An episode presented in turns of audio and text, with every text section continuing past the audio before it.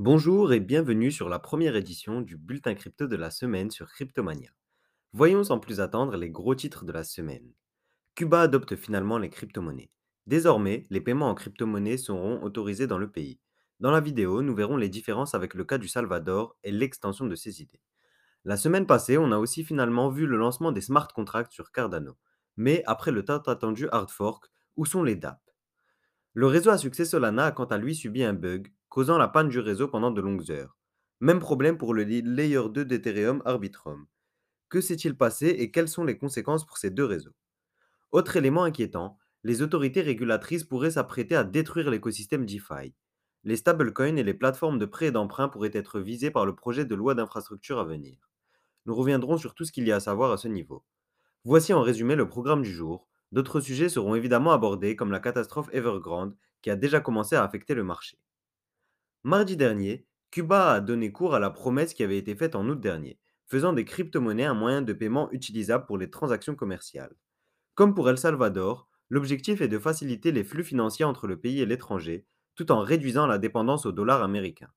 Toutefois, contrairement au Salvador, le Bitcoin n'y est pas devenu une monnaie officielle et aucune obligation ne contraint les institutionnels à accepter les crypto-monnaies comme moyen de paiement à Cuba.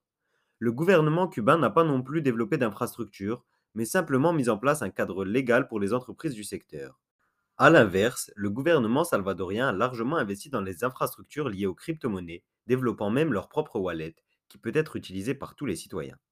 Ces deux approches différentes constituent en réalité le test parfait. On pourra aisément déterminer quelle stratégie était la meilleure et quelles sont les conséquences d'une régulation de ce marché. Ça sera donc une affaire à suivre dans les prochaines semaines et les prochains mois, d'autant plus que d'autres pays comme le Paraguay par exemple commencent à se renseigner sur le sujet. Parmi les projets qui ont déjà des accords avec des gouvernements, on peut citer Cardano et son alliance au gouvernement éthiopien sur la thématique de l'éducation. Mais si on va parler de ce projet aujourd'hui, c'est pour un autre type de contrat, les smart contracts. Dimanche 12 septembre a été la date exacte du Alonso Hard Fork.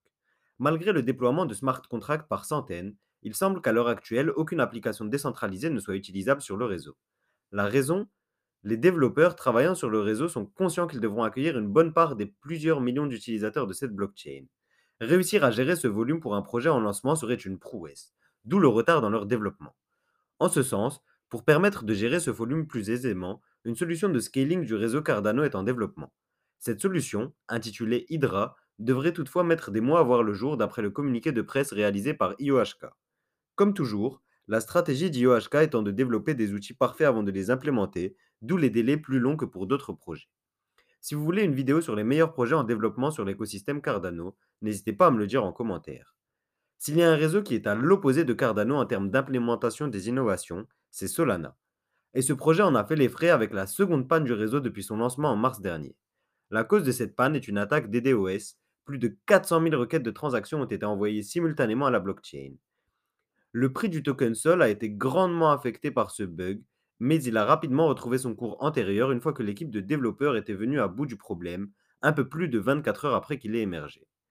Comme je vous le disais dans ma vidéo sur l'utilisation du réseau Ethereum, le réseau est encore à ce jour en version bêta, d'où les problèmes rencontrés actuellement.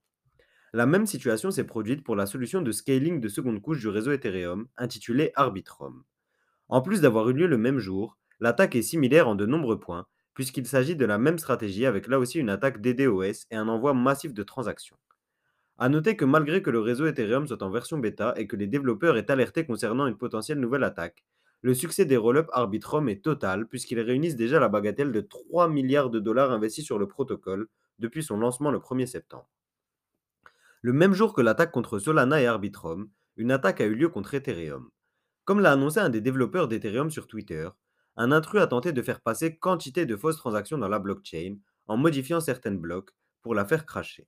Sans entrer dans les détails techniques, ce mineur mal intentionné espérait que sa manipulation passe inaperçue et que les autres mineurs développent des blocs par-dessus sa chaîne. Fort heureusement, l'attaque n'a pas porté ses fruits. Le fait que ces trois attaques aient eu lieu le même jour laisse penser qu'elles étaient coordonnées. La question à 1 million, c'est de savoir par qui.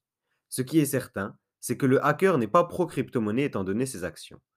À propos des anti-crypto, on devrait prochainement avoir des nouvelles des autorités régulatrices états-uniennes. Le département du Trésor américain, qui a des liens étroits avec la SEC et la Banque mondiale, a récemment annoncé une série de régulations à venir en rapport avec les crypto-monnaies. Étant donné que les paiements en crypto-monnaie sont difficilement traçables, l'essentiel de la régulation se fera autour des moyens de conversion entre les crypto-monnaies et les monnaies fiat, à savoir les exchanges comme Binance et Coinbase principalement. L'objectif plus généralement est de réduire l'anonymat en ligne dans la mission globale que mènent les États-Unis contre le piratage informatique et la délinquance en ligne.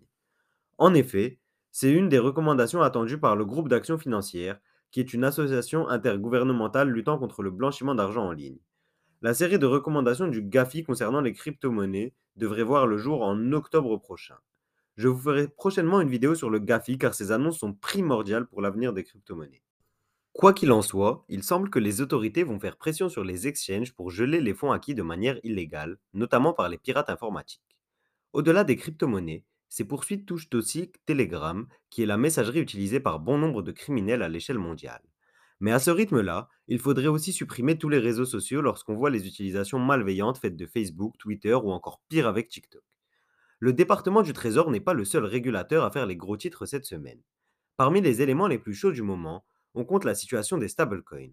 Un regroupement de ministères sous l'autorité présidentielle se réunira cette semaine pour émettre des recommandations quant à la régulation des crypto-monnaies indexées sur des monnaies fiat, et en particulier sur celles indexées au dollar. Nombreux sont les spécialistes qui s'attendent à voir le projet Tether en première position parmi les préoccupations des autorités. Les autres projets qui ont vu le jour sur le sol américain comme Circle ou encore Paxos pourraient également être concernés. La Banque centrale américaine pourrait même intervenir à ce niveau. D'autres projets de l'écosystème DeFi commencent à être également affectés par les régulations. Par exemple, les États américains du Texas et du New Jersey ont lancé des poursuites contre la plateforme de prêt et d'emprunt de crypto-monnaie Celsius. Cette plateforme est accusée d'avoir émis des titres financiers sans l'accord des autorités. Cela intervient moins d'une semaine après que la SEC ait fait pression sur Coinbase, qui s'apprêtait à offrir une solution de prêt et d'emprunt de stablecoin. D'ailleurs, la guerre entre la SEC et Coinbase semble loin d'être finie. Récemment, le président de l'autorité des marchés financiers américaine a annoncé que certaines des crypto-monnaies échangées sur Coinbase étaient des titres financiers. Il s'agit là de l'accusation que traîne le XRP depuis des années et on connaît ses conséquences. Des amendes à l'intention de Coinbase pourraient être affligées et les tokens concernés se verraient alors retirés de la plateforme. On ne sait pas encore exactement de quelle crypto-monnaie il s'agit, mais je vous en tiendrai évidemment informé lorsqu'on aura plus d'informations. Malgré la situation qui peut sembler critique, les institutionnels continuent d'investir sur le marché des crypto-monnaies plus que jamais. Quand on connaît les précautions que prennent ces investisseurs, on peut penser que les annonces des autorités ne sont que FUD.